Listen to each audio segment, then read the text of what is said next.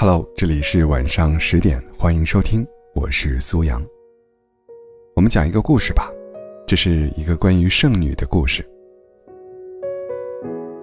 秦岚三十五岁了，还没有结婚，连男朋友都没有，就是人们口中常说的剩女。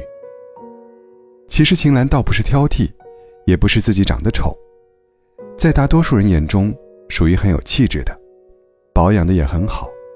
看上去绝不像是三十五岁。她之前有过几任男朋友，但都由于各种原因分了手。自己在小镇上经营一家花店，所以就耽搁了。而她自己也不着急结婚，家里催得再急，她依旧要因为爱情，而不是因为年龄结婚。后来经朋友介绍，她认识了一个。男方也是三十七八岁的样子，各方面条件也不错，因为在国外读书，给耽误了。两个人见面后，给彼此留下的印象也都挺好的。一天，两个人约会之后，男人说道：“今晚别回去了。”“不回去了，不行，我的花儿还要照顾呢。”“就一晚，没事的。”“那也不行。”有几株花是国外的品种，夜里也要浇水的。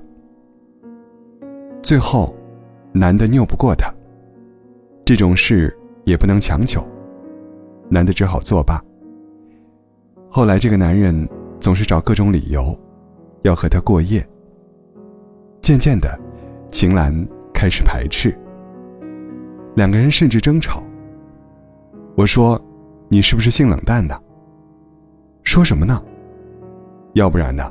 怎么会三十多了还没有结婚啊？秦岚想不通，他为什么着急那个，而男的，也在他的排斥中，和他的年龄上，坚决的认为他性冷淡。就这样，在男人的误会当中，两个人掰了。再后来，秦岚家里人实在等不及了，女人年龄越大。以后连怀孕都是问题，那更没人要了。就偷偷背着他在相亲网站上见了另一个男的，这个条件更好，有自己的公司，有房子、车子。因为做事业，所以把终身大事给拖了下来。秦岚见了面之后，也觉得这个男的挺不错的，个子高高的，很绅士。两个人慢慢就交往了起来。有一次，男人说：“要不你把花店关了吧，我可以养你。不用你养，我可以自食其力的。可是你这生意看起来并不好啊。慢慢来嘛。”男人不高兴了，说道：“是不是有人包养你？要不然以你这样的生意，怎么够你平常花销的？”秦岚生气了，她说：“你可以侮辱我的工作，但请你不要侮辱我的人格。”男人见她生气了，便缓和的说道：“我没有侮辱你的意思，我就是好奇，你开花店的钱哪来的？进货、店租都不便宜吧？”就这样，男人开始怀疑秦岚这么漂亮的一个女人，肯定有不为人知的一面。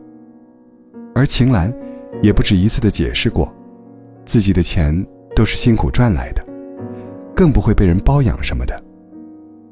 可男人还是不信，有时候翻他的手机，甚至会偷偷的去他的花店门口蹲守，看他是不是真的在卖花。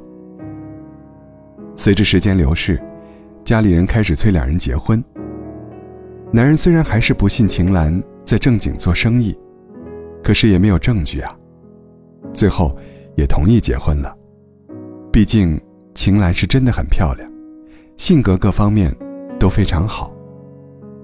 可秦岚这个时候却不同意结婚了，她受不了男人每天的怀疑和质问。最后，在家人的极力反对下，她还是选择分手了。不知不觉，秦岚已经四十岁了。有一天。好朋友劝他，别再挑了，再挑这一辈子都过去了。秦岚白了他一眼，说道：“我不是挑，到了我这个年龄，很多人大概都会认为我是有问题的，要么心理和身体有问题，要么作风有问题。可是，我只是在一边生活，一边等爱情啊。”闺蜜听了她的话，沉默了一会儿之后，心疼的感叹道：“哎，剩女，也许就是这样，被剩下的吧。”有个词叫“宁缺毋滥”，这可能是很多人面对感情时的态度。遇不到合适的，宁可一直单身。也许有人会说：“这世上哪有那么多爱情啊？”哪有完全合适的两个人？没错，我认同。但完全不合适，还是能够轻易判断出来的。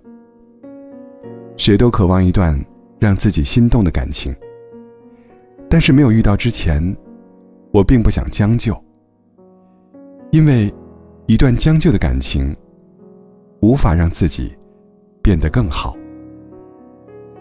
独身，本来就是一种。正常的生活状态。叫独身的人剩男或剩女，本就是不公平的。即使最后选择了单身，那也是因为，即使一个人，我也能够照顾好自己，可以很幸福，并且不后悔这样的选择。做你自己吧，不要在乎别人说什么。人生嘛。开心就好，你说呢？